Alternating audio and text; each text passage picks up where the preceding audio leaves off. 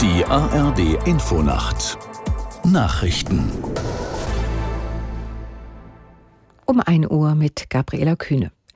US-Präsident Biden hat Russlands Präsident Putin für den Tod von Kreml-Kritiker Nawalny verantwortlich gemacht. Es gebe keinen Zweifel daran, dass der Tod des Oppositionellen eine Folge von Putins Handeln und dem seiner Verbrecher sei. Aus Washington Isabel Carras. Biden sagte, er sei nicht überrascht, aber dennoch entsetzt über die Nachricht. Diese sei ein weiterer Beweis für Putins Brutalität. Wie bereits Harris machte auch Biden den Kreml-Chef für Nawalnys Tod verantwortlich.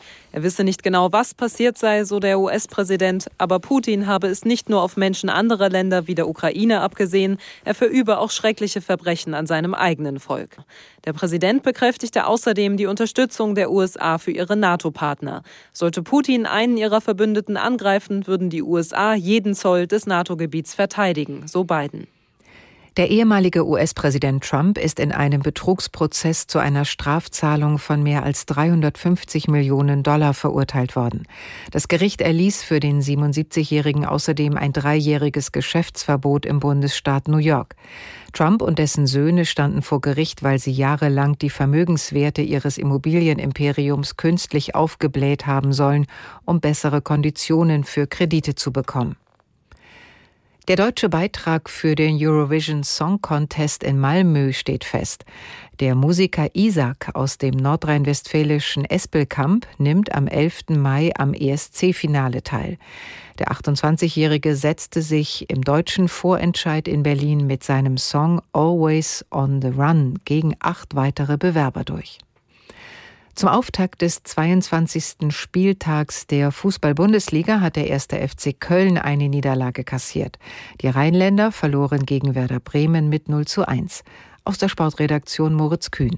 Es war eine zähe Partie mit wenig Torraumszenen. Bremensen Jinma erzielte den Treffer des Abends in der 70. Minute. Die Kölner verharren auf dem Abstiegsrelegationsrang. Werder hat Tuchfühlung zu den Europapokalplätzen. In der zweiten Halbzeit flogen ferngesteuerte Mini-Autos und Tennisbälle auf den Rasen. Auch in der zweiten Liga gab es Fanproteste gegen die Investorenpläne der deutschen Fußballliga.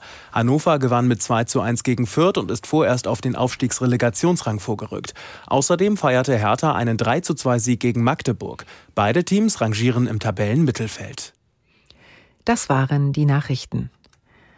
Das Wetter in Deutschland. Von der Mitte bis in den Südosten vorankommender Regen im Nordwesten meist trocken, Tiefstwerte 9 bis 4 Grad.